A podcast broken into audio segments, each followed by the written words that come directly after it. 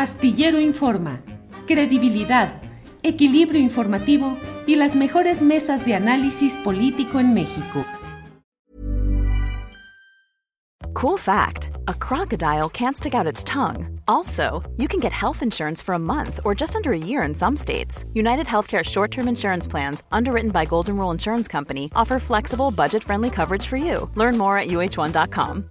Everyone knows therapy is great for solving problems but getting therapy has its own problems too, like finding the right therapist, fitting into their schedule, and of course, the cost. Well, BetterHelp can solve those problems. It's totally online and built around your schedule. It's surprisingly affordable too. Connect with a credentialed therapist by phone, video, or online chat, all from the comfort of your home. Visit betterhelp.com to learn more and save 10% on your first month. That's BetterHelp H E L P. Buenas tardes. Hola, buenas tardes, Julio. Un gusto estar aquí después de años de leer tu columna. Me da mucho gusto estar aquí. Gracias, Ana. Ana, ¿cuáles son las claves? Eh, ¿Por qué, es decir, el presidente de la República lo toma en este acto fundamental del sábado pasado en el Zócalo, en la Plaza de la Constitución, y algunos legos como yo decimos, esto implica que él se está comprometiendo a que no va a repetir el error de, del general Lázaro Cárdenas del Río y que va a optar por una candidatura de izquierda radical.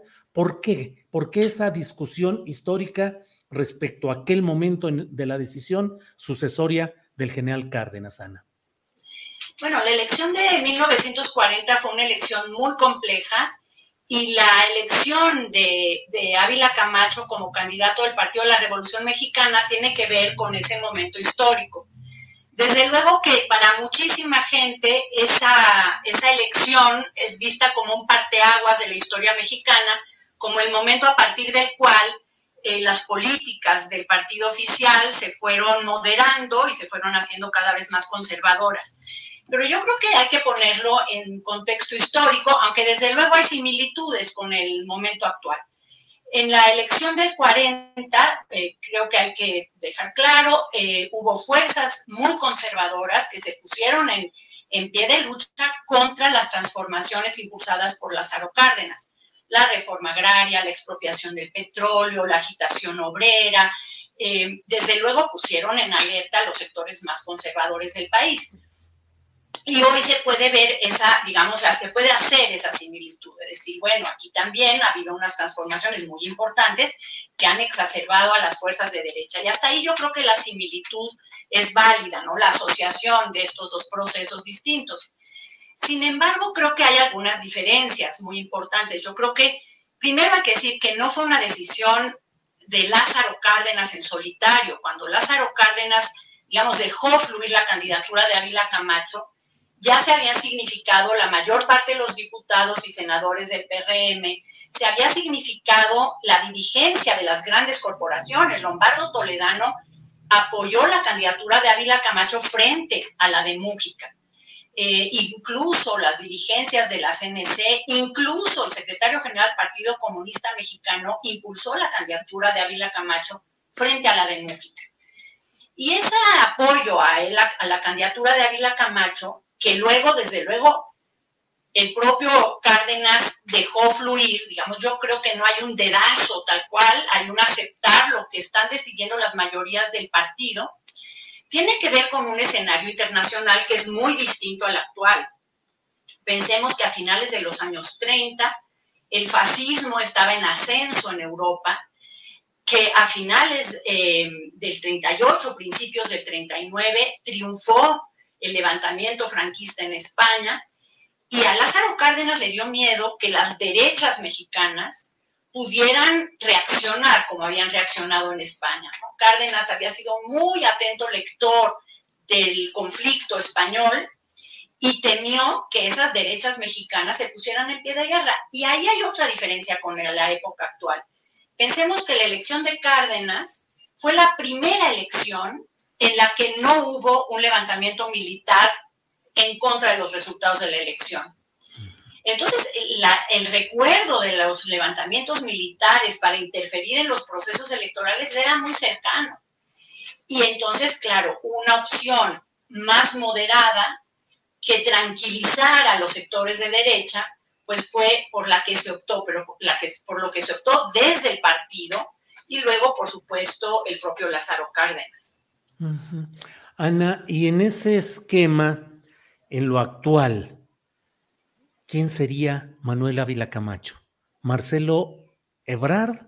¿La izquierda sería la parte más izquierda, más eh, cercana a esa izquierda, sería Claudia Sheinbaum? La opción del paisanaje, así como el general Mújica era michoacano, al igual que el general Cárdenas, aquí el paisanaje sería Adán Augusto. Ya sé que son elucubraciones muy del momento, pero no me resisto a, presentarte. Sí.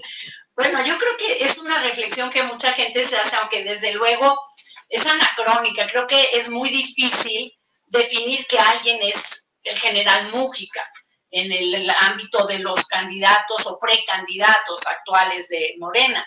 Eh, el general Mújica era un hombre que tenía una trayectoria eh, muy lucidora, no digo que los precandidatos actuales no la tengan, pero bueno, Mújica había sido diputado constituyente, había sido presidente de la Comisión de Puntos Constitucionales que elaboró y que impulsó los artículos más radicales de la Constitución del 17 y había actuado con un gran radicalismo a lo largo de su carrera política.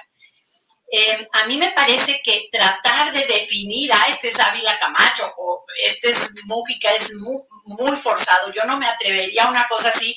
Entiendo que hay una tentación a hacerlo, ¿no? Eh, me parece que, que no, que es anacrónico. Yo creo que, que hoy dentro de los, mi percepción como historiadora, yo no soy politóloga, yo me dedico a estudiar el pasado, y menos que analizar el presente. Desde luego soy una observadora atenta del proceso actual y me parece que, a ver, son candidatos que tienen sus propias trayectorias, que son todos parte de un movimiento que viene estructurándose en el país desde hace más de 20 años, ¿no? Si nos ponemos un poquito cortos, porque si me apuran desde el 88 se ha ido construyendo este movimiento y me parece que es difícil identificar a cada uno con los actores de los años 40. Han pasado más de 80 años desde ese proceso de los años 80. Entonces no me atrevería yo a identificar a nadie como Ávila Camacho o como Mújica.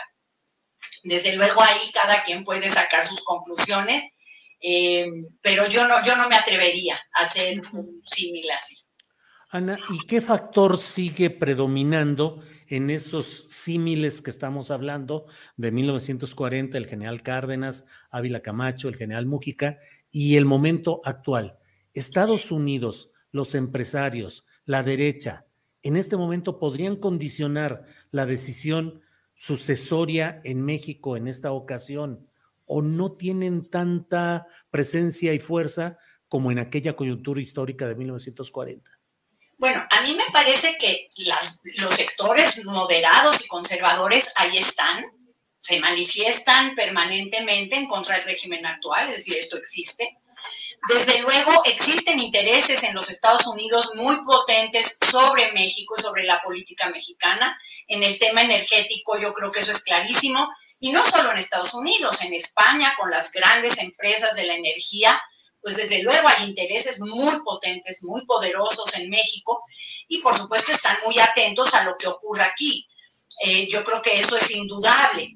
Me parece que otra cosa indudable que ocurría hace 80 años y que ocurre ahora son sectores de la derecha muy fuertes manifestándose en contra de la continuación de un proceso de transformación radical del país, una transformación en un sentido social, me parece que, que además afecta intereses económicos eh, importantes, desde luego están ahí. Yo creo que eso estaba hace 83 años y está ahora.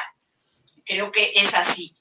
Pero me parece que el papel, por ejemplo, el ejército es muy distinto. El candidato de las derechas fue Juan Andreu Almazán, un militar que venía, que era parte del ejército de la Revolución Mexicana y que tenía seguidores dentro del propio ejército. Entonces creo que ese es un factor que hoy no está en juego, por ejemplo. Y creo que otro factor que no está en juego es en, juego actualmente es el de la presencia de un fascismo muy poderoso en el mundo que se estaba imponiendo en países importantes con los que México tenía relación. Ryan Reynolds here from Mint Mobile. With the price of just about everything going up during inflation, we thought we'd bring our prices down.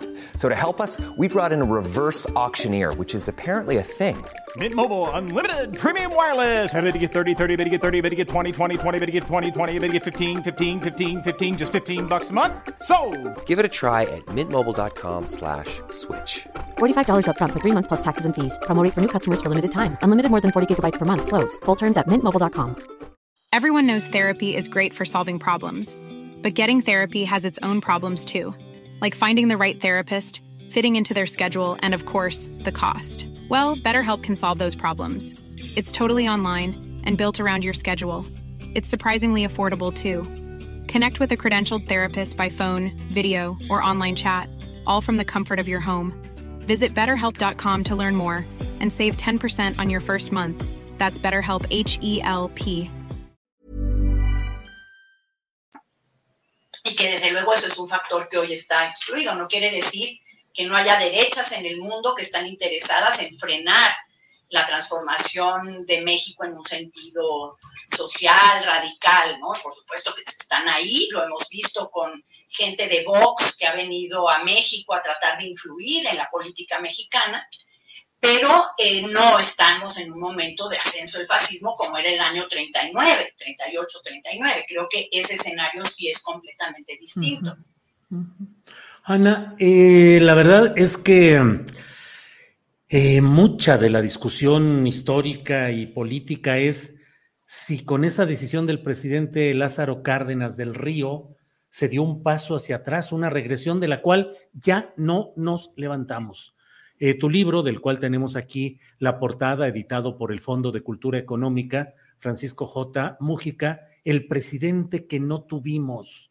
Lo dices con un sentido de, de esa nostalgia o esa eh, un, una especie de dolor cívico de decir lo que no tuvimos. A partir de ahí, de esa decisión, México entró en una etapa de regresión política y de pues toda la etapa que hemos vivido, corrupción, injusticia, todo eso, Ana.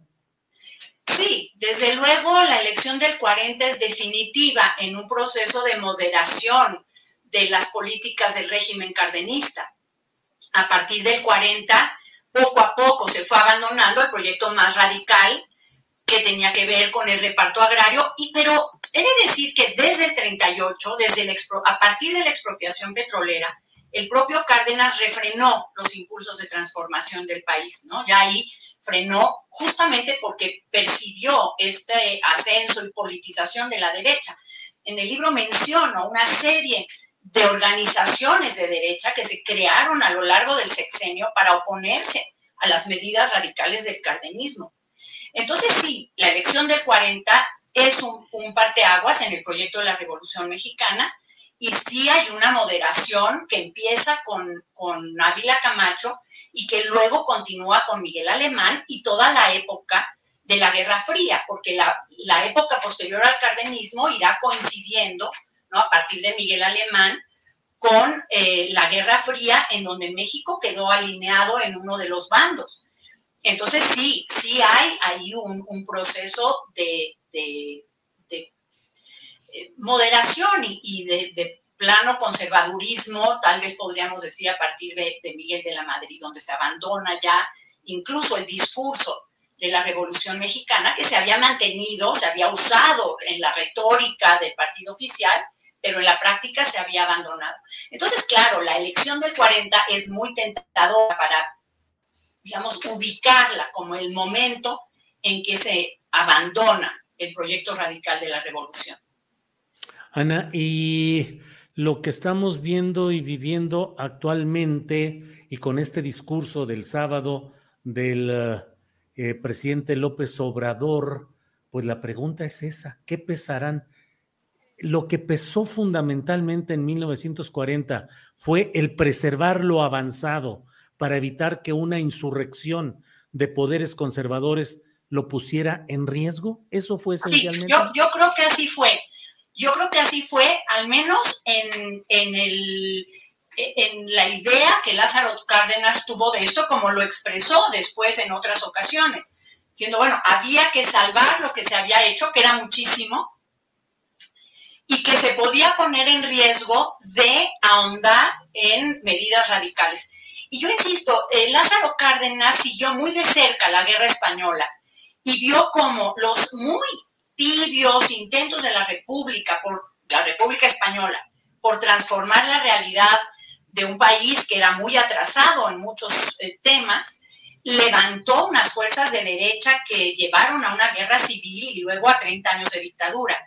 Claro, Cárdenas no sabía todavía de los 30 años de dictadura del general Francisco Franco, pero sí sabía que esto había ocurrido en España y que había que evitar a toda costa que esto pasara en México, donde todavía había sectores del ejército capaces de levantarse en contra de un régimen establecido y de un proceso electoral.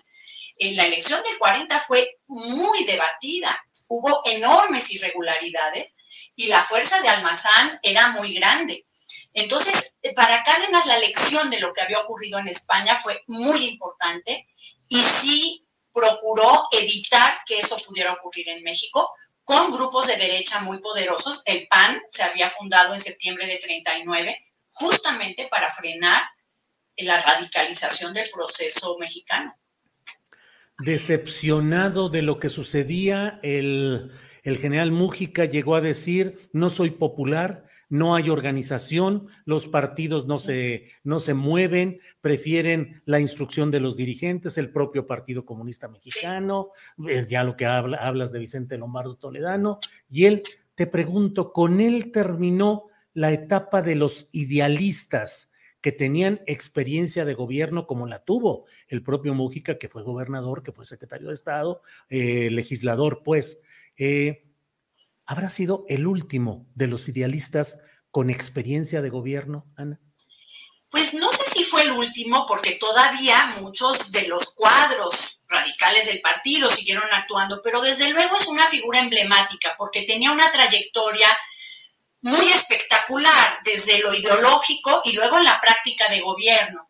Entonces sí, Mújica es una figura que yo creo que hay que, bueno, que hay que reivindicar como un ejemplo de estos políticos eh, surgidos del proceso revolucionario que se mantuvieron eh, muy congruentes en una postura de que el país debía transformarse para volverse un país más justo eh, para todos. Y yo creo que esa pureza ideológica de Mújica que no transigió, que denunció las desviaciones del, régimen a partir de 1940, pues es una figura pues, muy importante para, recordarla y para tenerla presente. Bien, Ana, pues muchas gracias por toda esta clase, esta perspectiva, este contraste de, fechas, de hechos.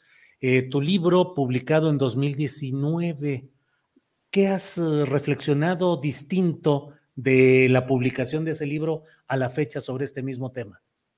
Bueno, este es un libro en el que yo trabajé desde años antes a su publicación en el Fondo, de Cultura, hay una edición previa que hizo el Instituto de Antropología. Y bueno, a mí me confirma en que la Revolución Mexicana fue un proyecto de cambio de este país eh, realmente importantísimo y que el cardenismo fue su, su, ejecución más notable.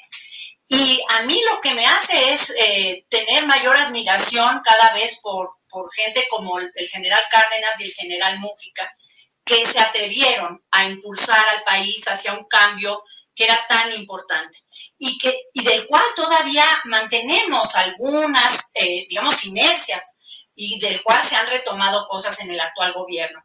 Creo que para mí mi reflexión es que hay que, hay que seguir estudiando estos personajes para de alguna manera tomar ejemplo de ellos. Y bueno, y en esta tentación, ¿no? De, leer el tiempo presente a partir de lo que ocurrió en la década del 40, yo creo que sigue siendo muy inspirador. Ana Rivera Carbó, ha sido un deleite intelectual y un placer analítico el poder compartir estos minutos contigo. Te lo agradezco mucho y espero que pronto nos tengamos la oportunidad de platicar sobre alguno de los muchos aspectos interesantes que vamos a tener que ir viendo en este tiempo. Ana. Muchas Estaré gracias. encantada. Muchísimas gracias por la invitación. Al contrario, Ana. Hasta luego. Gracias. Hasta luego. Ana Rivera. ¿Te preocupas por tu familia? Entonces, ¿por qué darles solo huevos ordinarios cuando pueden disfrutar de lo mejor? Eggland's Best, los únicos huevos con ese delicioso sabor fresco de granja, además de la mejor nutrición, como 6 veces más vitamina D, 10 veces más vitamina E y 25% menos de grasa saturada que los huevos regulares, además de muchos otros nutrientes importantes. Así que, dales los mejores huevos. Eggland's Best, mejor sabor, mejor nutrición, mejores huevos. Hola, buenos días, mi pana. Buenos días, bienvenido a Sherwin Williams. ¡Ey! ¿Qué onda, compadre? ¿Qué onda? Ya tengo lista la pintura que ordenaste en el ProPlus app. Con más de 6.000 representantes en nuestras tiendas listos para atenderte en tu idioma y beneficios para contratistas que encontrarás en aliadopro.com. En Sherwin Williams somos el aliado del PRO.